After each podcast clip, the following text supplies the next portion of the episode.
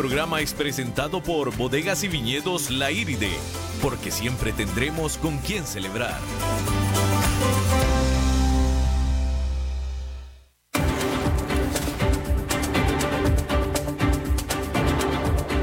Inicia a las 5 con Alberto Padilla.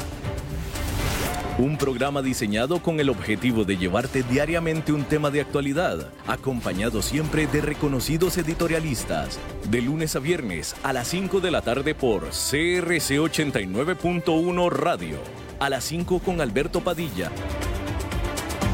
Hola, ¿qué tal? Saludos, bienvenidos a esta emisión de A las 5 con su servidor Alberto Padilla. Muchísimas gracias por estarnos acompañando. Y les recuerdo que las redes sociales del programa a las 5 con Alberto Padilla, tanto en Facebook como en Instagram. En Facebook transmitiendo a través de Facebook Live, mandando un saludo a la cámara. David, un saludo para ti también. Muchísimas gracias por todo tu apoyo. Muchas gracias. Feliz, feliz Día de las Madres también para ti, David, te lo agradezco. Este, y bueno, también les recuerdo que esta emisión se queda guardada ahí en la página del programa, en Facebook Live, para que nos recomiende para aquellos que no nos puedan escuchar por la radio, bueno, pues, pues lo escuchen a través de Facebook, se queda guardado en la página del programa, también en la página de esta estación CRC 89.1. Y otra opción más, muy conveniente, en podcast, tanto en Spotify como en Apple Podcast, como en Yahoo Podcast y en yo creo que estamos en prácticamente todas las plataformas de podcast disponibles. Y adicionalmente, esta emisión se repite a las 10 de la noche. Estamos en vivo en este momento a las 5 de la tarde, se repite a las 10 de la noche. Bien, eh, pues los argentinos lo hicieron de nuevo. Los argentinos lo hicieron de nuevo. Eh, yo siempre he dicho, lo he repetido muchas veces, cuando voy a Argentina se los digo a ellos, porque es la verdad, Argentina es un país único, porque es el único país que tiene los problemas económicos que está teniendo y que no han dejado de tener durante las últimas décadas, literalmente. Y mientras que en esta región de Latinoamérica, conocida por tener pocos avances, mientras que en esta región, conocida por tener pocos avances, hemos tenido grandes avances a nivel económico, y no estoy hablando tanto del crecimiento, claramente no estoy hablando del crecimiento porque crecimiento no tenemos, estoy hablando de la estabilidad económica que hemos tenido en la región. Desde el 2001 hemos tenido una estabilidad económica en la que no ha habido crisis, en la que no ha habido inflación y en la que ha habido estabilidad. Falta crecimiento, pero hay estabilidad. Y notablemente Argentina no tiene ninguna de las dos, ni crecimiento ni estabilidad. Y cuando ha tenido crecimiento lo ha tenido inestable. ¿Por qué? Pues porque América, eh, Argentina no realizó las reformas económicas que el resto de América Latina sí. Obviamente no estoy hablando de Venezuela, Venezuela es otro planeta, ¿no? Y se dio una esperanza con Mauricio Macri, que después de cuatro años intentó, intentó por todos los medios hacer reformas económicas pero pues no le salieron, vaya, no le salieron, ¿no? Eh, a Mauricio Macri, desafortunadamente, no sé si alguien lo haya podido hacer mejor. Digo, todo es perfectible en este mundo, ¿no? Y, y siempre alguien lo puede hacer mejor que otro, supongo yo. Pero el gran problema, el gran problema de, de, de, de hacer desestabilizar tu economía, de hacerla echar a perder, de empezar a afectar las variables económicas es que después es muy difícil arreglarlo. Es muy difícil. Porque desafortunadamente para arreglarlo tienes que tomar una serie de medidas que, van a, que en el corto plazo van a, generar, van a generar mayores dolores económicos. ¿Cómo qué? Bueno, pues despedir, eh, achicar el Estado, que eso significa recortar la plantilla del Estado. Estamos hablando de un gobierno que no tiene plata. Si un gobierno no tiene plata, que es el caso de Argentina, pues no puedes tener un, estado gordo, no, no puedes. ¿De dónde sacas la plata? ¿De dónde la sacas? Tienes que echar gente del Estado. Porque tu presidente anterior, el gobierno anterior, eh, eh, eh, contrató demasiada gente porque fue populista, ¿no? Tienes que quitar los subsidios a los servicios, no tienes dinero para pagar los subsidios, tienes que quitar los subsidios a los servicios, por lo tanto los servicios van a subir de precio. En el caso de, Argentina, tuvieron que liberalizar el tipo de cambio. Eso en el corto plazo trae problemas inflacionarios, etcétera. Pero ese es el problema, e, esos son los dolores que trae la medicina. No es diferente un paciente que lo meten a un tratamiento, ya sea de medicina o en la plancha para operarlo. Trae dolores, las medicinas saben feas, etcétera, y hay que aguantarse. El problema es que no es un paciente, es un país y se mete la política. Y es donde no se aguantan. Por eso es que Macri, lo que Macri hizo estuvo bien. Las reformas que Macri estaba buscando eran las correctas, pero siempre se supo que iban a ser de muy difícil implementación porque siempre lo son. Y ni con los 57 mil millones de dólares que les prestó el Fondo Monetario Internacional, ni así. Pero el gran problema, ahora que entra Alberto Fernández de la mano de Cristina, no es que yo vaya a pensar, no creo yo, no creo yo que Alberto vaya a ser tan mal presidente económicamente hablando como lo fue Cristina. Sinceramente no creo que vaya a ser ese el problema. Pero eso en sí es un gran problema. ¿Por qué? Porque lo que va a hacer Alberto es que si bien no va a ser tan populista como Cristina, tampoco va a ser tan reformista como Macri. Y en este momento lo que Argentina necesita son reformas. Eso es lo que Argentina necesita, absolutamente, reformas y no creo que Alberto Fernández tenga la intención. La capacidad es otra cosa, no tiene la intención de realizar las reformas que son tan absolutamente necesarias. Y si no las revisa, si no las realiza, entonces quiere decir que la situación se va a empeorar. Y los argentinos van a seguir igual, como están ahora, igual siendo un país único, el único país en el que están pasando las cosas que están pasando. Es el único país con inflación, en América Latina, es el único país con alta, alto desempleo y creciendo, es el único país con su moneda totalmente depreciada y devaluada, es el único país fuera de Venezuela. Después está Ecuador y Nicaragua, pero no tienen los problemas tan profundos como los está teniendo Argentina en este momento, desafortunadamente. Bien, pues enhorabuena, lo mejor para estos cuatro años próximos para los argentinos. Sinceramente se los deseo. No me parece que vayan a suceder, pero se los deseo. Bien, cambiando de tema completamente, déjeme el informo. La noticia corporativa del día es que el corporativo, la corporación gigante de eh, marcas de lujo, eh, eh, LVMH, que viene de Louis Vuitton, literalmente LVMH, esta empresa francesa, confirmó que está en negociaciones para adquirir a nadie menos que la icónica marca neoyorquina Tiffany ⁇ Company. Y esto lo confirmó la francesa hoy después de que el fin de semana sufrieron una serie de rumores. Hay que aclarar, dijo la empresa, la empresa LVMH dijo que hay que aclarar que no hay seguridad de que las discusiones que se están realizando vayan a resultar en un acuerdo. Están siendo muy, muy precavidos. LVMH posee marcas de lujo como Louis Vuitton, Dior y Givenchy. Ahora, cualquier acuerdo, o sea, lo que sí es que le va a salir muy caro a LVMH, eso es lo que dicen los analistas.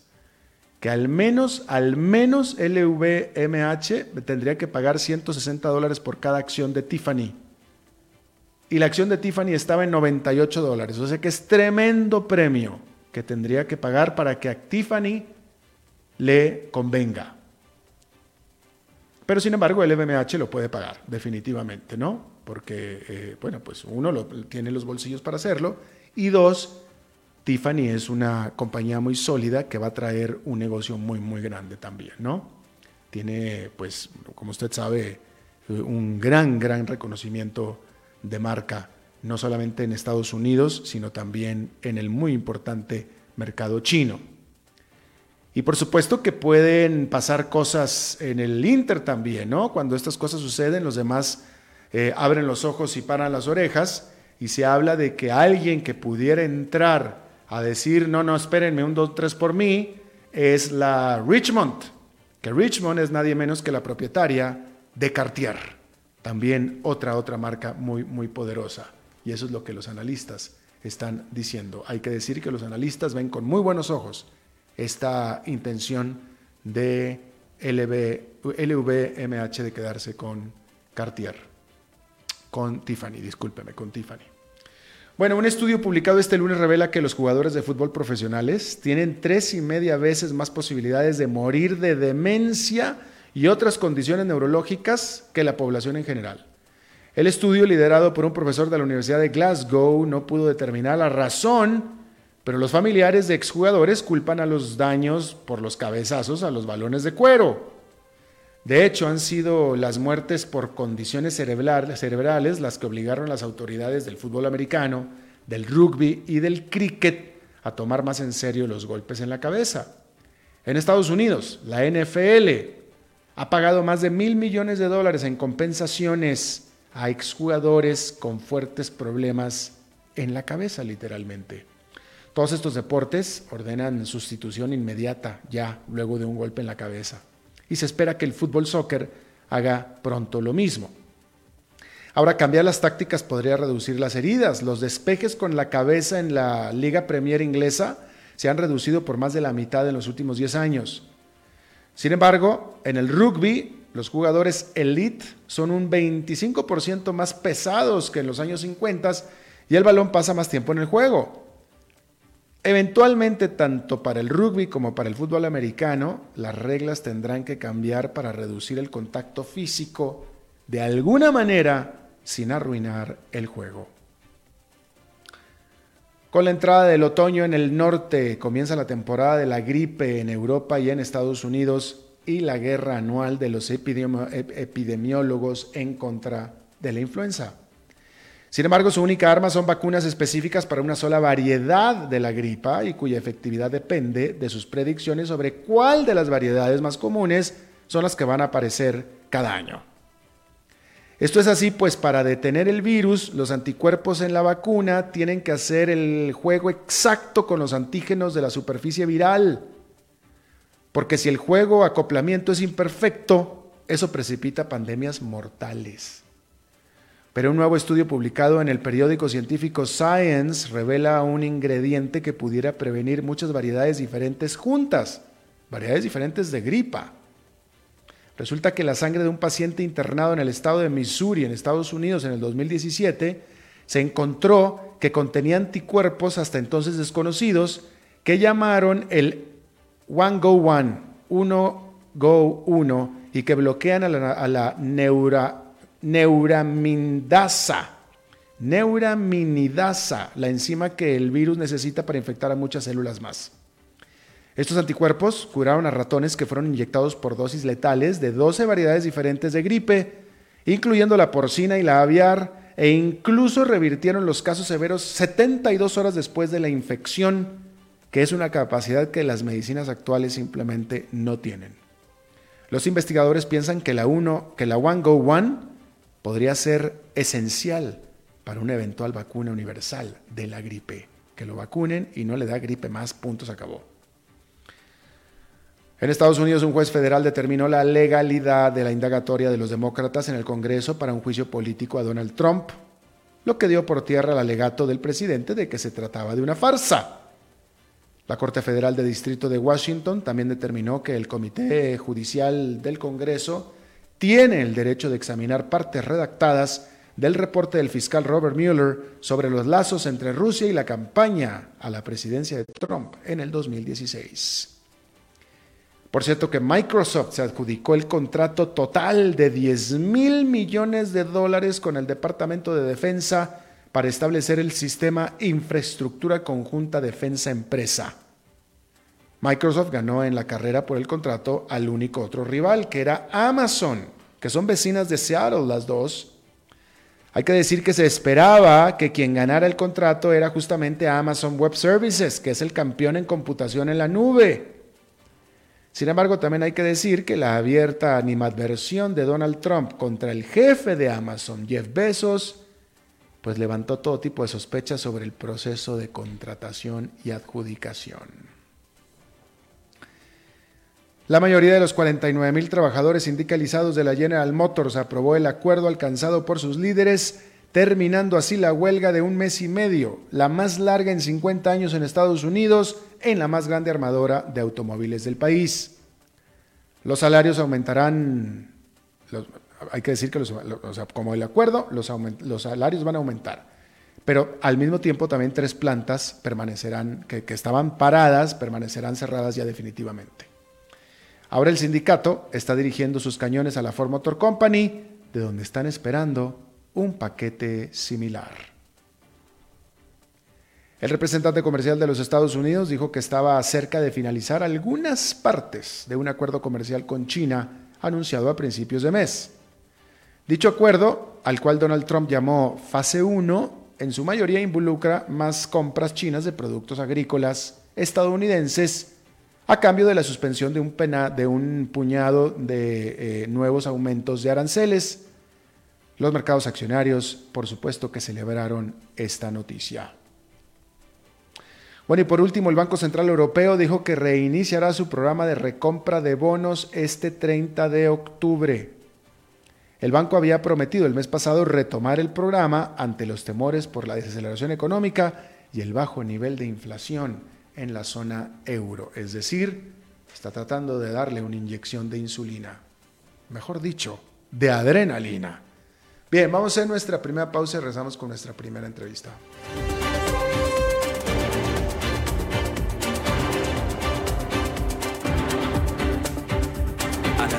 con Alberto Padilla por CRC 89.1 Radio. En Soluciones Creativas somos expertos en gestión de capital humano para que nuestros clientes puedan concentrarse en el desarrollo de su estrategia de negocios. Creamos valor humano. Más de 20 años de experiencia nos respaldan en el manejo de personal de punto de venta para cadenas comerciales, retail, empresas de servicio, courier y telecomunicaciones, entre otras. Ingresa a solucionescreativas.mx y conoce nuestros servicios. O seguimos en Facebook como Soluciones Creativas Costa Rica.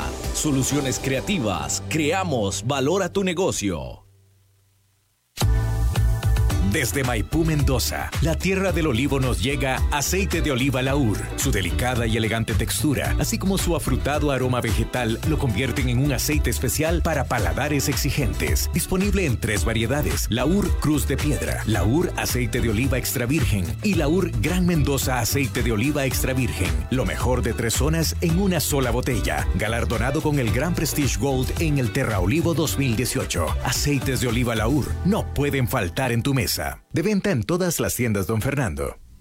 CRC 89.1 Oyentes informados.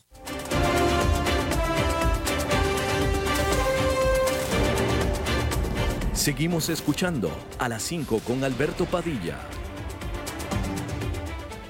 Bueno, muchas gracias por continuar con nosotros. Eh, vamos a hablar acerca de bueno, primero que nada, la última noticia. La última noticia es que esta jornada se dieron otra vez violentas protestas, violentas movilizaciones en Bolivia y en varias ciudades de Bolivia. Y por supuesto que esto es continuación de lo que sucedió desde la semana pasada en ese país, lo cual se dio casi al mismo tiempo de lo que sucedió en el vecino Chile, lo cual se dio casi al mismo tiempo también lo que sucedió en el no muy lejano Ecuador. Ahora, eh, bueno, vamos a hablar de este asunto porque eh, se han estado dando, hablando nada más de América Latina, son tres países diferentes. En dos de ellos las manifestaciones violentas, estamos hablando de manifestaciones violentas, las manifestaciones violentas se dieron por aumento en eh, precios, en el caso de Ecuador de combustibles, en el caso de Chile del metro. En el caso de Ecuador se manifestaron los pobres más pobres, en el caso de Chile no hay pobres más pobres, se manifestó la clase media porque eso es lo que hay. Y en el caso de Bolivia se manifestaron porque eh, Evo Morales es un necio y se quiere quedar en el poder. Punto. Es lo que se acabó, ¿no? Vamos a hablar de estos temas porque la gran pregunta que yo tengo es si hay similitudes o si se puede hablar de causales eh, comunes. En este caso, está con nosotros vía telefónica Tatiana Benavides analista, analista política internacional, politóloga, basada en Atlanta. Muchísimas gracias, Tatiana. ¿Cómo estás? ¿Cómo te va, Alberto? Muy bien. Mira, estos tres casos, tanto Ecuador como Chile, como yo creo que Bolivia era más previsible, me parece a mí en todo caso, ¿no? Pero puedes encontrar similitudes, podemos hablar de un problema latinoamericano o, no, o, simple, o podemos aislar cada uno de estos tres casos? Mira, creo que hay de los dos factores. Hay un poco incluso de factores globales que vemos que ha habido una exacerbación de las manifestaciones y las protestas en, Europa, por ejemplo, en, en, otras en otras áreas del, del, mundo que por de naturaleza diversa pero sí vemos como que han coincidido en este momento pues esta serie de manifestaciones y por supuesto tenemos que ver eh, ya de manera específica ya las particularidades en cada uno de los casos. En el caso de América Latina, bueno, pues tuvimos unas semanas que no daban tiempo de nada, no daban tiempo de, de, pues, asimilar los hechos, ¿verdad? Porque eran tantos, eh, tan, este, algunos totalmente eh, nos tomaron de eh, imprevisto y en algunos casos la magnitud también eran, eran situaciones que no estábamos del todo esperando. Entonces, en pocas semanas tuvimos una disolución de Congreso en Perú, tuvimos dos estados de eh, excepción, en el caso de Chile y en el caso de Ecuador, un traslado de, gobierno o de la ciudad en la que está el gobierno, de, de Quito a Guayaquil, en el caso de Ecuador, y el despliegue de las Fuerzas Armadas en varios casos. Entonces, ese, ese, ese tipo de este, manifestaciones en los diversos países nos, nos, pusieron a pensar, ok, ¿qué es lo que está pasando aquí? Entonces, me preguntas aquí de si hay alguna similitud, por supuesto, hay unas, hay varias similitudes, pero hay muchas diferencias también. en este caso, bueno, las similitudes son las protestas y la agitación social, pero de diversa naturaleza, como mencionaba, tanto en los elementos que le exacerban, así como las raíces, el fondo de los problemas, ¿verdad? Porque son cosas totalmente distintas. En el caso de Chile, como bien lo mencionabas, tuvo que ver con un alza en el, en el transporte, específicamente en el piquete del metro, que subió eh, más del 4%, y en el caso de Ecuador, pues entonces tenía que ver más con los presupuestos, este, los impuestos al combustible. ¿verdad? Entonces, en ese, en esos dos casos, en el caso de Ecuador y en el caso de Chile, estamos hablando de crisis que tienen este matices socioeconómicos, pero que en el fondo también políticos. Y por el otro lado tenemos también este el caso de Bolivia y de Perú, que no nos podemos olvidar, que tienen matices claramente políticos. En el caso de Perú, este, vimos una disolución de, de Congreso por parte del, presidente Vizcarra, que él justificó por el no acompañamiento que le hizo el Congreso en sus medidas anticorrupción. Eh, hay mucha tela aquí que cortar, hay gente que, bueno, pues que, está de acuerdo, otros que están en desacuerdo, pero fue una medida ampliamente apoyada por, el, por, por la población.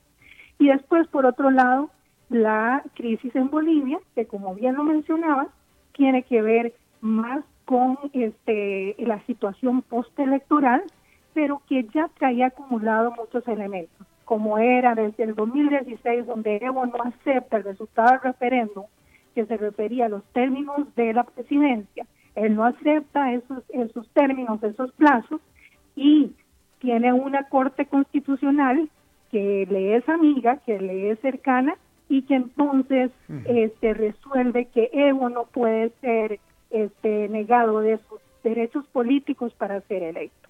Entonces ya viene una serie de elementos acumulándose y que ya con la después de la elección vemos entonces que hay una suspensión de los resultados cuando eh, iban por un 85% de los votos escrutados y donde todavía donde se, se, mostraba claramente que había necesidad de una segunda vuelta y 24 horas después aparecen los resultados de nuevo sin ninguna justificación, un cambio total de tendencia.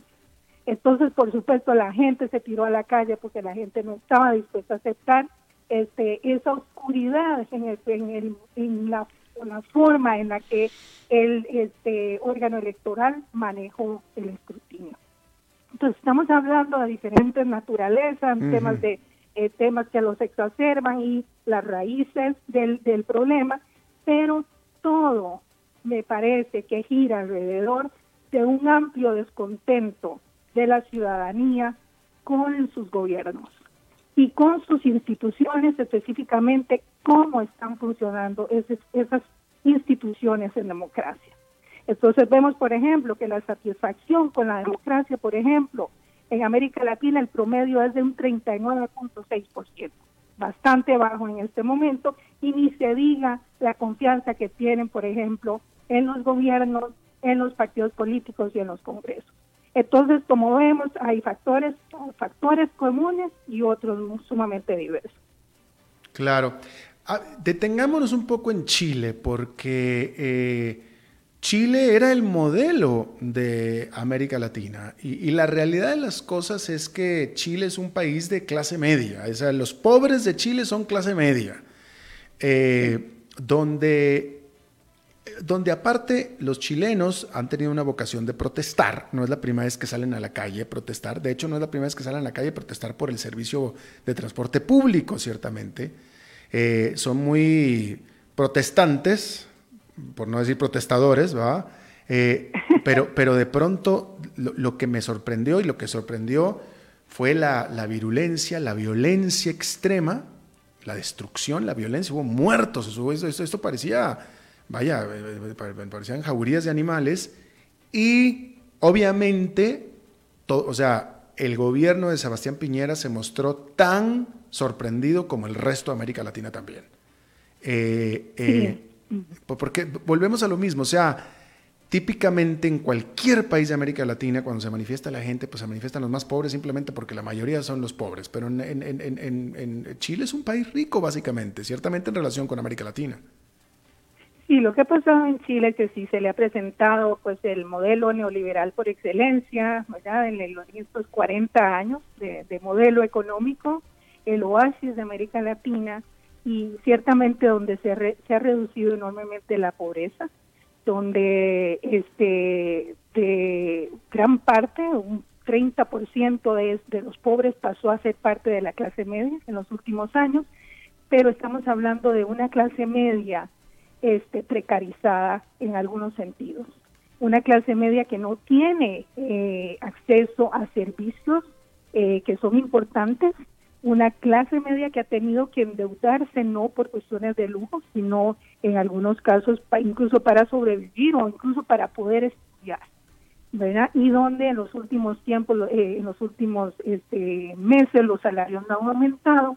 Entonces sí estamos hablando de una importante clase media, pero la, la calidad de esa clase media este, está por verse. Y entonces se le prometió a esa clase media este, pues que iba a tener una, una calidad de vida, un mejoramiento de su calidad de vida, pero en el fondo todavía siente que esa calidad de vida no le ha llegado. Y todavía existe un nivel de desigualdad muy amplio en el caso de Chile, pero lo interesante aquí es que Chile no es, el, no es, no es de los países más desiguales de América Latina. No, no, no. ¿Verdad? eso, eso es lo interesante que hay que, que, hay que ver aquí. Eh, Entonces, ¿tú, estarías de acuerdo, eh, eh, Tatiana, en, en, afirmar lo que yo afirmo? Digo, esta es, una, esta es mi opinión y yo quiero saber si tú la compartes de que em, típicamente, bueno, primero, típicamente las revoluciones, muchas revoluciones se han dado las han generado la clase media.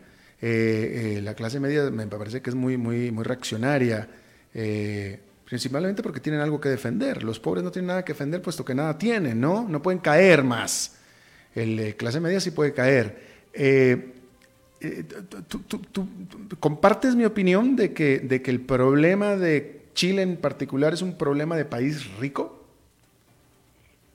Pues pues eh, yo diría que es un eh, problema de país rico, no necesariamente porque esa, o, tal vez de, riqueza, bueno, pues esa pobreza ha disminuido, pero como volvemos a hablar de, han mejorado las posiciones, pero no exactamente la calidad de vida. Entonces, en, ese caso, pues, y lo que mencionas de las clases medias, este, tiene muchísima razón.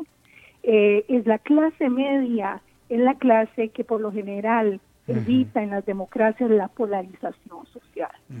Y es ese colchón que es fundamental para los sistemas democráticos. Pero en el momento en que esa clase media no le llegan suficientes beneficios, o por lo menos los beneficios que se le han prometido Entonces es una clase media que puede este, convertirse realmente en, este, en, un obstáculo para que las, sobre todo las políticas de austeridad y las políticas neoliberales puedan salir adelante, porque este, se ve o se manifiesta que no les está llegando lo que debería haberles llegado. Pues mira, porque, o sea, o sea me, me, parece que una cosa que es innegable, Tatiana, porque es innegable, es que del primero al último de los manifestantes en Chile, todos tienen, del primero al último, todos tienen cobertura de salud, todos tienen educación y obviamente todos tienen muy buena alimentación. Que no lo puede decir, y se estaban quejando por un aumento en el metro. Cuando nosotros vemos que se manifiestan en Honduras, ninguno de ellos tiene absolutamente nada de lo anterior. Y tampoco, y no son tan violentos ni mucho menos como los chilenos, ¿no? O sea, me parece increíble. Sí, pero hay que tener cuidado, Alberto, cuando hablas de violencia, porque en, el, en, los grupos que salieron a manifestarse no estamos hablando de grupos homogéneos. Y siempre en las manifestaciones hay grupos que capitalizan esa, esas movilizaciones sociales. Qué, bueno, que, qué bueno que vas a hablar de eso, porque te iba a preguntar. Eso es muy importante tenerlo en cuenta. Incluso eh, grupos delictivos o grupos que no coinciden nada con las con las con las eh, reglas eh, de, de, convivencia de convivencia este de, la población. Entonces es muy importante tomar en cuenta que no hay grupos que marcharon pacíficamente pero que esos grupos o estas manifestaciones son capitalizadas también por grupos violentos que no tienen muchas veces ni siquiera ningún proyecto, pero lo que quieren es provocar el caos. Ah. Entonces, en ese sentido, yo sí, sí tendría cuidado al, al hablar de estas manifestaciones, porque hubo muchísima gente que marchó de forma pacífica. Buen punto. Ahora, ahora que, que, dices que no tienen eh, grupos, que no tienen este, ninguna agenda en particular, déjame te pregunto, porque lo primero que sucedió en las manifestaciones de, en la, en la violencia de Ecuador y también al principio, la propia reacción del gobierno de Chile fue la de decir y la de afirmar, eh, aquí hay influencia eh, eh, extranjera y, de grupos opositores, ¿no? ¿Tenemos elementos para poder afirmar o para poder ver? ¿Tenemos evidencias que nos indiquen, que nos lleven a pensar eso? No, para nada. Hasta el momento no hay ninguna evidencia concreta que muestre la influencia de de Venezuela o incluso de Cuba se ha mencionado en, en estos movimientos. Entonces, y, la narrativa en este momento es importante, Alberto, porque por un lado tienes todo esta, este, este discurso de la influencia de Venezuela, y pero por otro lado también la narrativa del golpe. El tema del concepto de golpe de Estado en este momento se ha este, estirado de una manera como, como nunca se ha visto. Entonces, algunos de los gobernantes que, queriendo justificar su mala, su, mal performance o su mala gestión o su, mal desempeño eh, o sus problemas de gobernabilidad, entonces este, mencionan que hay grupos que quieren derrocarlos y que tienen que ver con un golpe de Estado. Este, en el caso de Ecuador o en el caso de Bolivia. en el caso de Bolivia, el propio Caradura de Evo Morales dijo que se estaba un golpe de Estado, por Dios. Exactamente. Entonces, el discurso aquí es muy interesante analizarlo, ¿verdad? Cómo hay también una, una, un, un esfuerzo por no hacerse responsable de los hechos y de las consecuencias en las diferentes situaciones y entonces ver, buscando pues cómo se justifica de alguna forma lo que está sucediendo. Claro, por supuesto. Eh, por último, ¿de qué manera tú ves una ola, tú ves una ola, tú ves, eh, tú pudieras atar, ligar de alguna manera esta ola de manifestaciones en América Latina con la ola de manifestaciones que ha estado dando a nivel internacional eh, consecutivamente Hong Kong, los chalecos amarillos de Francia, Líbano.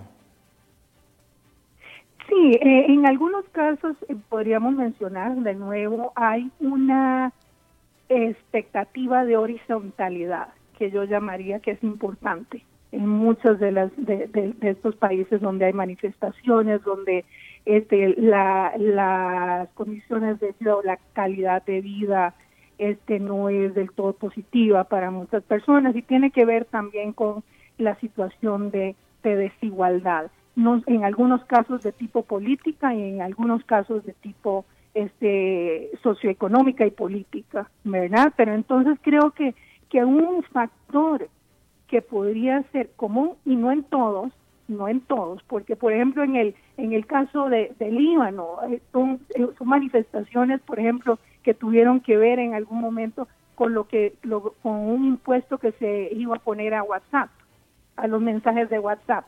Pero bueno, hay que analizar más qué es lo que está pasando en el fondo.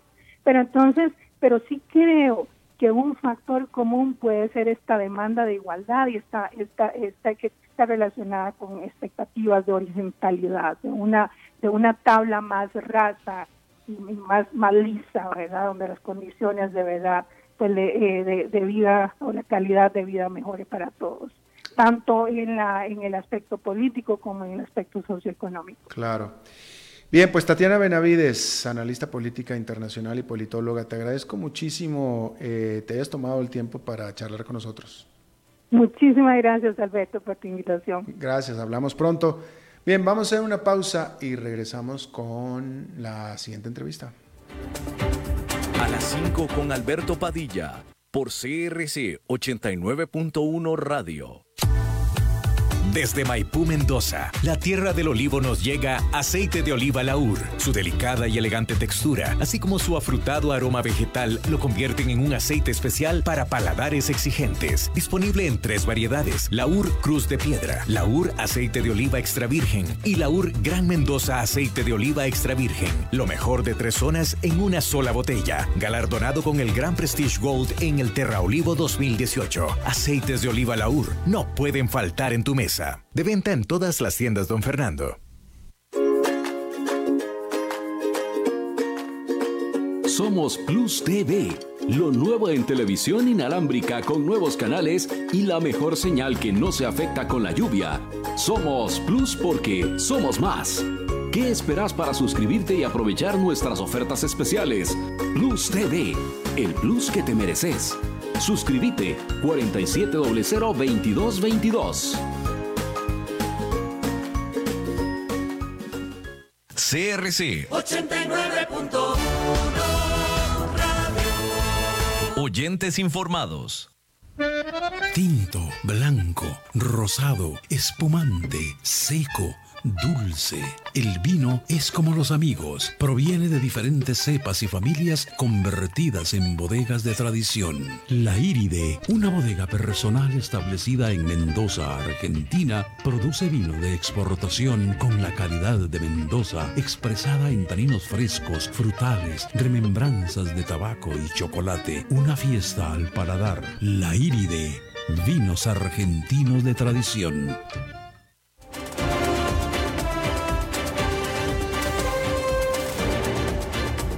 Seguimos escuchando a las 5 con Alberto Padilla. Bien, muchísimas gracias por continuar con nosotros. Em, ¿A usted le han robado el auto? Espero que no. Espero que sean los menos los que le han robado el auto, pero yo creo que son los más los que tienen miedo de que le roben el auto, ¿no? Eh, yo en el tiempo que llevo aquí en este país nunca me ha tocado, eh, bueno, conocer a nadie que le hayan robado el auto. Bueno, a uno sí, a uno, pues finalmente es una ciudad grande y de repente sucede, ¿no? Pero no, no, no, vaya, es un problema que, que, no, que yo en lo personal no lo veo muy, en lo personal no lo siento, ¿no? Pero sí me llamó la atención el otro día, la semana pasada, que vino alguien a la casa y yo vivo en una zona así medio semi-rural eh, yo me siento de lo más seguro, en lo particular me siento de lo más seguro, nunca he tenido ningún problema, este, allá arriba en San Antonio Escazú, arriba en la montaña, pero esta persona que vino, cada 6, 7 minutos estaba asomándose a la ventana a ver, a checar su auto. Este, evidentemente como que la zona no le inspiraba mucha confianza, ¿no? Pero el punto es que estaba el temor de que algo le fuera a pasar a su automóvil, ¿no? Y por lo visto el temor tiene algo de fundamento porque... Eh, la verdad es que cada vez se han robado más vehículos aquí en San José y de hecho en septiembre se llegó a un pico en el robo de autos en San José. Está conmigo Luis Diego Trejos, él es gerente de la empresa de sistemas de seguridad Detector Para hablar de todos estos temas, ¿cómo estás, este, Luis Diego? Muchas gracias por estar con nosotros. Muy bien y muchas gracias por la invitación, don Alberto. ¿Qué está pasando? ¿Por qué está aumentando? Bueno, a ver, yo, yo quiero pensar que, bueno, entre más gente hay, más gente con autos, pues simplemente se aumenta el, la, incidencia, la incidencia de robo de autos, ¿no? Así ¿Hay es. otros factores más?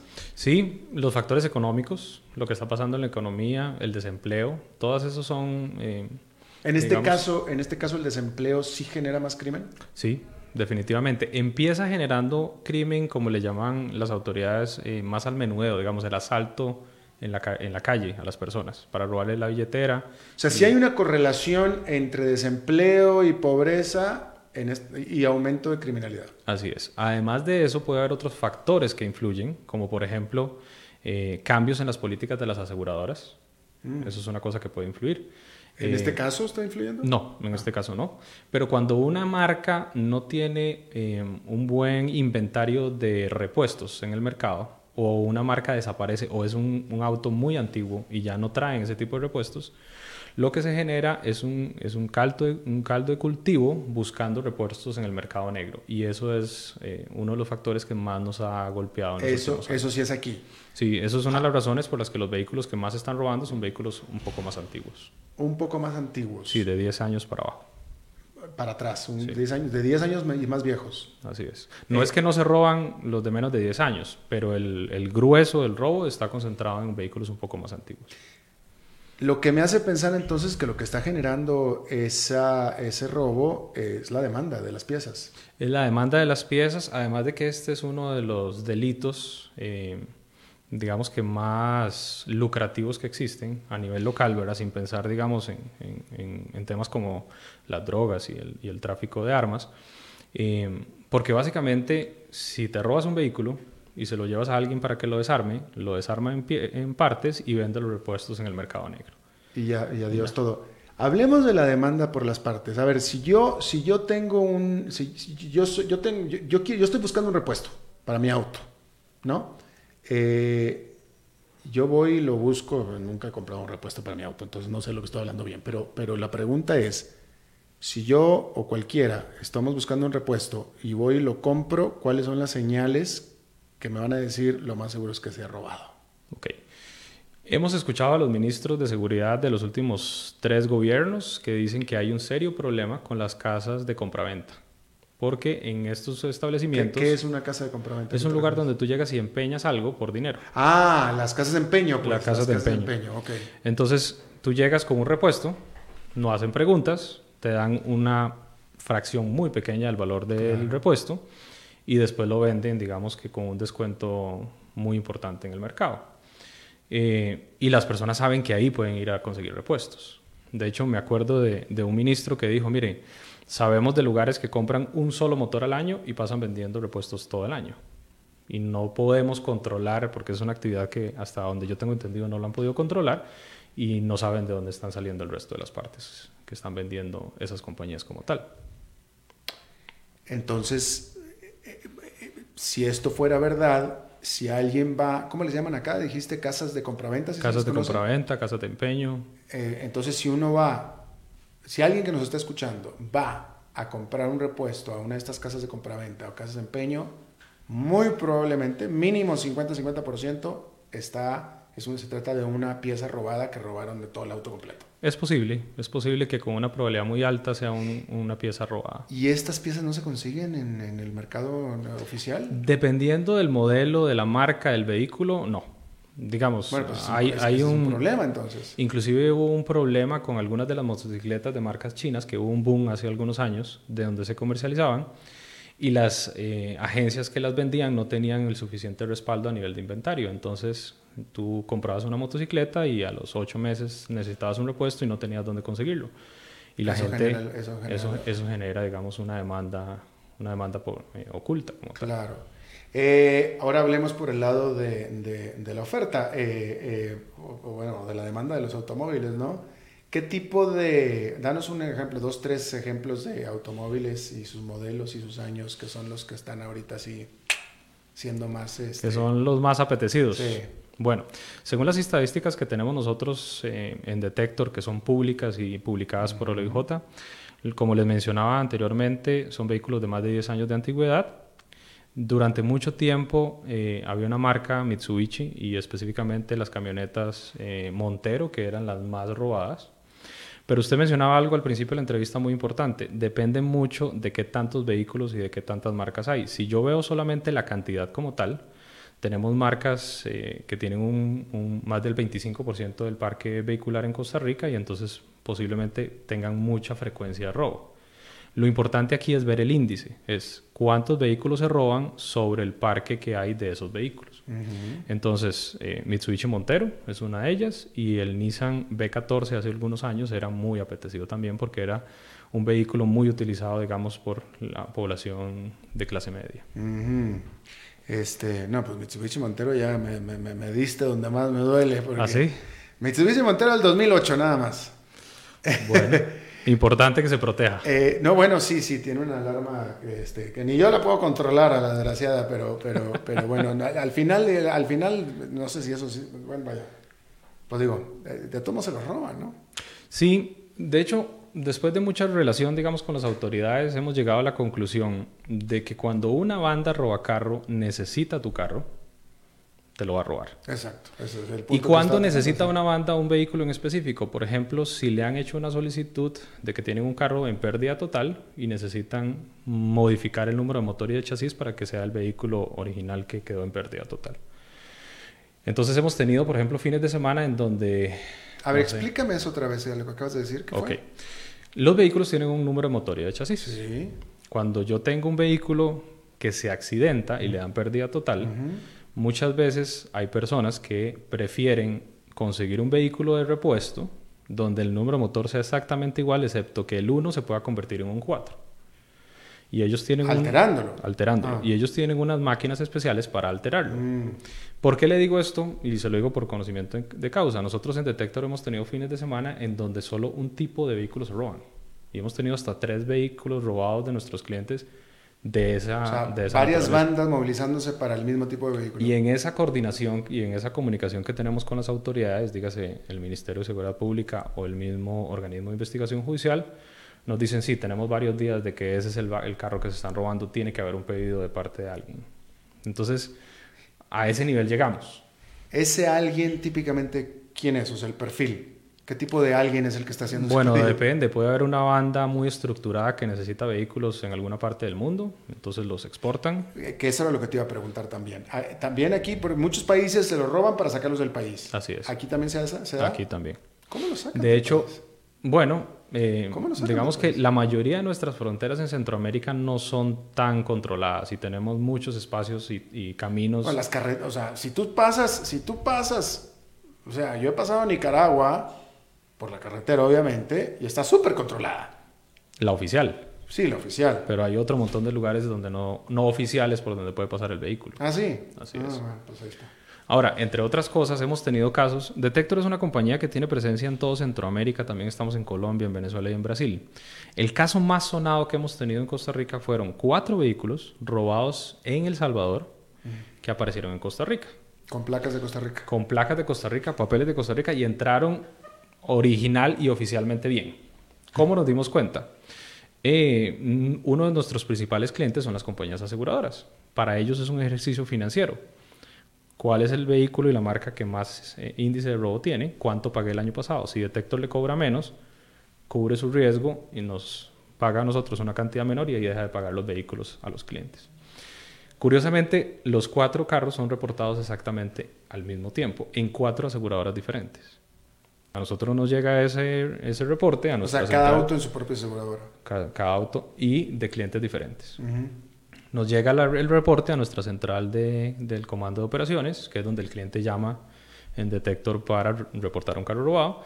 Y todos decían, me lo acaban de robar en San Salvador, me lo robaron en Sonsonate, me lo robaron en San Miguel. Activamos los sistemas, los sistemas de radiofrecuencia.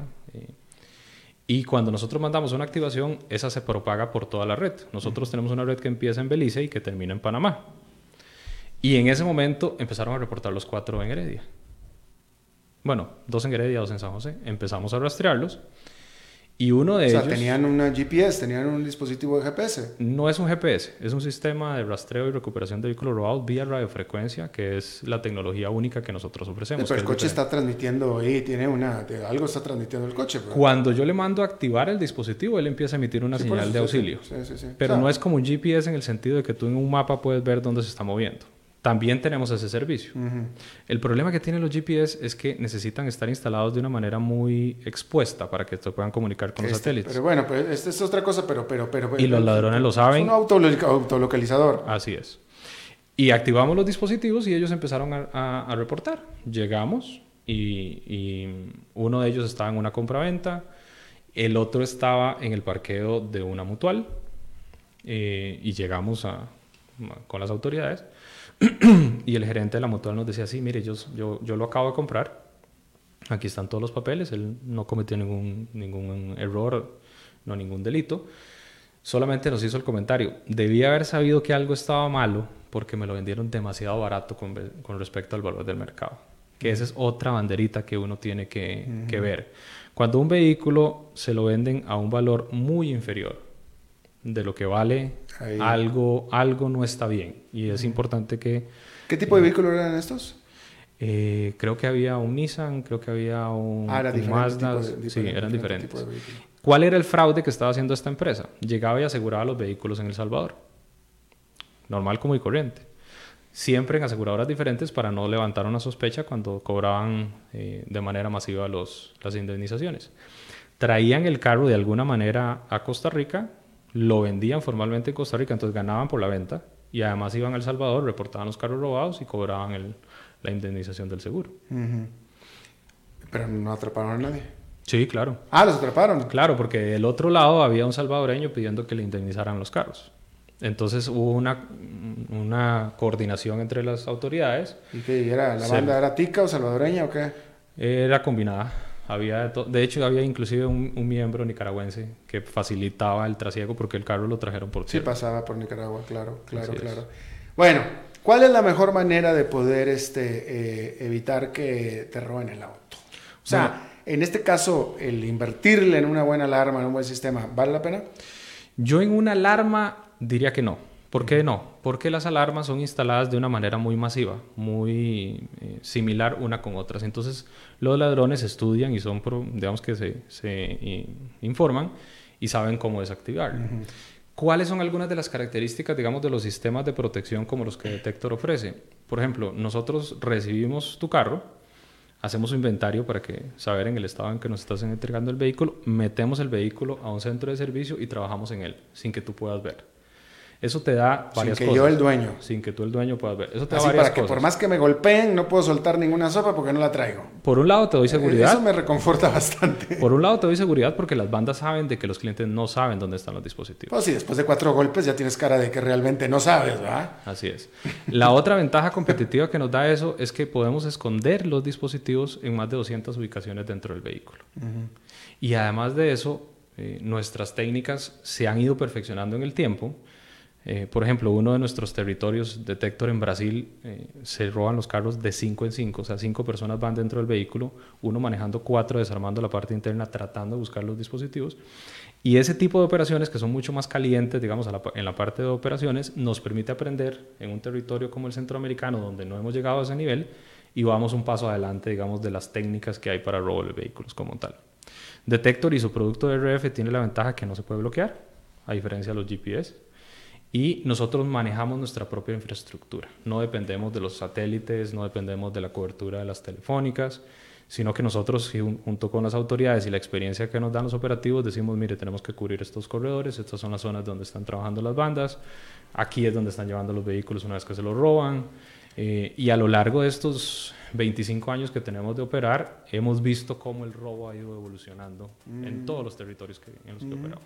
Pero fíjate, eh, eh, obviamente estos automóviles que tú dijiste, los salvadoreños que se encontraron acá, obviamente estaban protegidos con el equipo Detector, ¿no? Así es. Pero pues eso no fue ningún consuelo para los dueños de los automóviles. Ellos ya, la- ya se los robaron, ya se los había pagado el seguro, ya Dios, ya todo.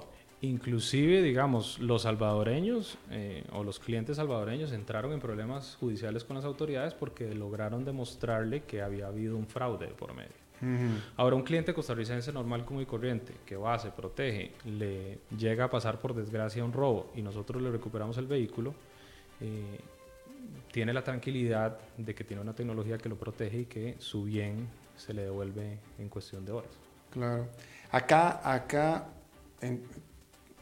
a diferencia, pregunto, en Estados Unidos, si tú contratas una buena alarma o un sistema de seguridad para tu auto, etcétera, el, seguro te lo refleja. Así es. Eh, te cuesta más barato. ¿Aquí existe eso? Sí, de hecho, todas las compañías aseguradoras, cuando uno entrega el certificado de instalación de detector, le ofrece un 35% de descuento. Depende de la compañía, pero por ejemplo, en la más grande, que es la estatal, en el INS, le ofrecen la cobertura F, que es la cobertura robo y Ellos, de hecho, cuando nosotros iniciamos, hace 18 años en Costa Rica, el INS era monopolio. Y ellos, por limitaciones legales, no podían salir a comprar los dispositivos. Entonces lo que hicieron fue que ofrecieron ese descuento y eso ha incentivado masivamente la instalación de nuestros sistemas de seguridad. Pero sin embargo, se siguen robando más autos que nunca. ¿Quiere decir eso que no se venden los suficientes equipos detector? ¿o qué no se venden, mejor dicho, vamos a ver. Eh, de hecho, hay un estudio de, de, Harvard y Yale que dice que cuando una población se protege en un porcentaje suficientemente grande, eh, el resto de la población se ve beneficiada. Nosotros sí lo hemos visto porque mm, la cobertura inicial de nuestra comercialización estuvo en los vehículos nuevos, financiados por, por los bancos y por las eh, mismas compañías concesionarias y el robo que antes estaba concentrado en vehículos nuevos se ha trasladado hacia vehículos un poco más antiguos. Por eso le menciono de los 10 años de, antigüedad. Ahora, lo que sí nosotros promovemos es eh, que si el cliente necesita y se siente, digamos que en la capacidad económica de hacerlo, que se proteja con alguno de nuestros servicios. Claro. Bueno, pues Luis Diego Trejos, gerente de Detector, esta empresa de equipos de seguridad para en contra de robo de autos. Te agradezco muchísimo eh, la visita y que nos hayas dado estos conceptos muy interesantes. No, y muchísimas gracias por la invitación. Gracias. por haber estado en su programa. A ti. Eh, bien, eso es todo lo que tenemos por esta emisión de A las 5 con seguridad Alberto Padilla. Muchísimas gracias por habernos acompañado. Espero que termine su día en buena nota, buen tono. Y nos reencontramos en 23 horas. Que la pase muy bien.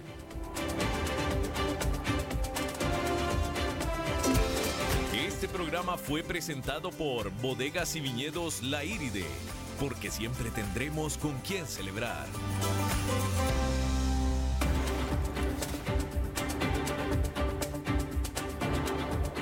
Concluye a las 5 con Alberto Padilla. Un programa diseñado con el objetivo de llevarte diariamente un tema de actualidad, acompañado siempre de reconocidos editorialistas, de lunes a viernes a las 5 de la tarde por CRC 89.1 Radio, a las 5 con Alberto Padilla.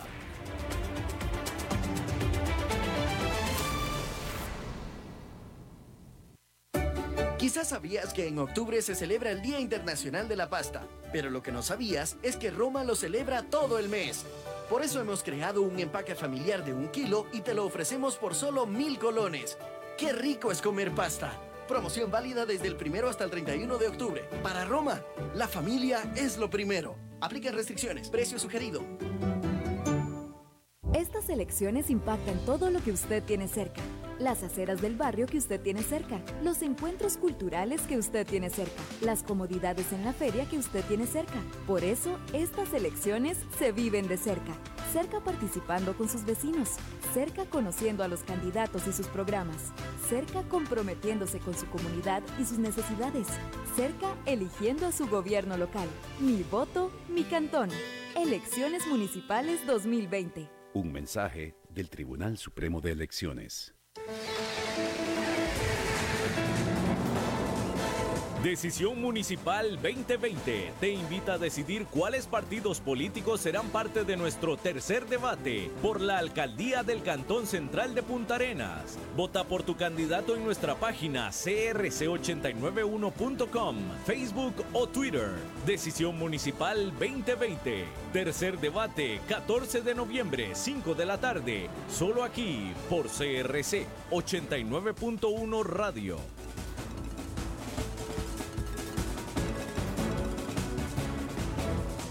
Porque lo que importa es Costa Rica.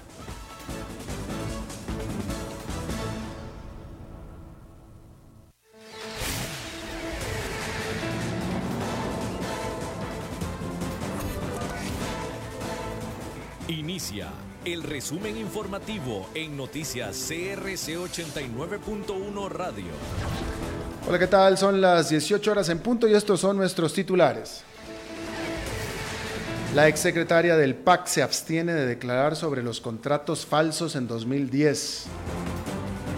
El rector de la UCR pide a la Procuraduría que lo investigue por la aparente manipulación de estudiantes en las protestas. Colegios académicos realizan por última vez las pruebas de bachillerato. La Policía de Control de Drogas decomisó 954 kilos de cocaína en Moín. En el mundo, en Uruguay habrá segunda ronda electoral. Y en los deportes, Roger Federer anuncia que no jugará el Masters 1000 de París. Asamblea Legislativa. La ex secretaria general del Partido Acción Ciudadana, el PAC, Margarita Bolaño, se abstuvo de declarar ante una comisión legislativa. Esto con respecto a los contratos por los que el PAC fue condenado por estafa en el 2010. La comisión parlamentaria investiga los gastos de campaña del 2002, 2006 y 2010. Bolaños alegó que hay un expediente abierto en el Ministerio Público relacionado con los comicios presidenciales del 2010. Educación. El rector de la Universidad de Costa Rica, Henning Jensen, pidió ser investigado por la Procuraduría de la Ética Pública por una aparente manipulación de los estudiantes que provocó las recientes protestas por la redirección del Fondo Especial para la Educación Superior, el FES. Así consta en una carta enviada por la Rectoría con firma de Jensen al Procurador de la Ética, José Armando López, con fecha del viernes 25 de octubre. El martes pasado, el presidente del Congreso, Carlos Ricardo Benavides, lanzó en plenario sospechas de que los rectores implementaron medidas éticas para provocar malestar en los alumnos.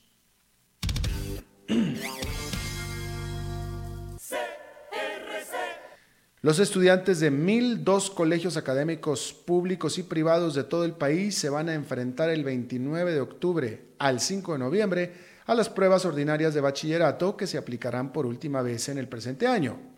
Las fechas establecidas para la aplicación de los exámenes de bachillerato son el martes 29 de octubre, gramática y literatura, el miércoles 30 de octubre, matemáticas y el jueves 31, el de estudios sociales. El de biología, física o química está programado para el viernes 1 de noviembre, el lunes 4 será el de idioma extranjero y por último el martes 5 de educación cívica. La hora de inicio en colegios diurnos es de las 9 de la mañana y en colegios nocturnos a las 6 de la noche. En el 2020 se aplicarán las pruebas FARO. Judiciales. La Policía de Control de Drogas decomisó 954 kilos, casi una tonelada de cocaína oculta en pulpa de banano en Puerto Moín, en Limón. Según el reporte de las autoridades, en el contenedor ubicado en APM Terminals se encontraron 29 maletines en los cuales estaban ocultos la droga que tenía como destino Bélgica.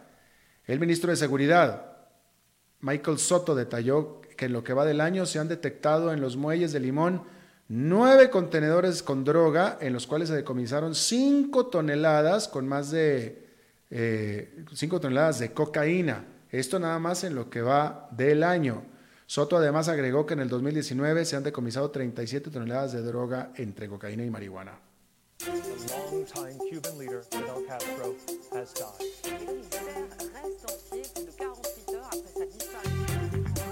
Internacionales.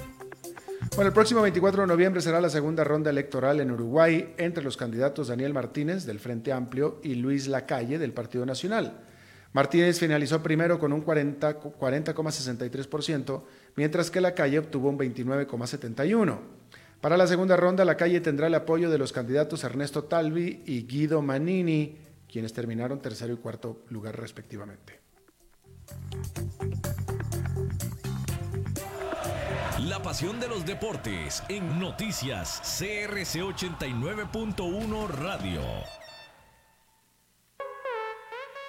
El tenista suizo Roger Federer anunció hoy que no disputará el Masters 1000 de París para dosificarse y evitar un mayor desgaste en la presente temporada, es decir, para descansar. Recientemente Federer ganó un torneo en Basilea y en el año levantó los títulos de Madrid y Dubái. El suizo de 38 años de edad acumula 103 títulos en su carrera y se encuentra a solo 6 del récord que ostenta Jimmy Connors, con 109 títulos en su carrera deportiva. Está usted informada a las 18 horas con 5 minutos. Muchas gracias por habernos acompañado. Exactamente en 12 horas las primeras informaciones del nuevo día. No se vaya porque está empezando el programa de la lupa. Mientras tanto, lo saluda Alberto Padilla. Que tenga buenas noches.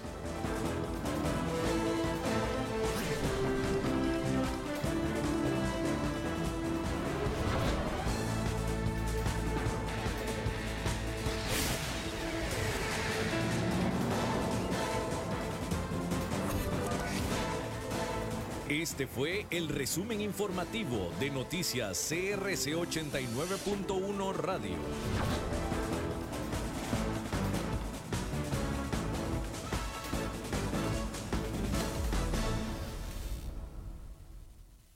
El programa de hoy corresponde a una repetición. Inicia La Lupa, el programa que muestra los hechos en su tamaño real, con los periodistas Carlos Villalobos y Gilda González. Escúchalos de lunes a viernes de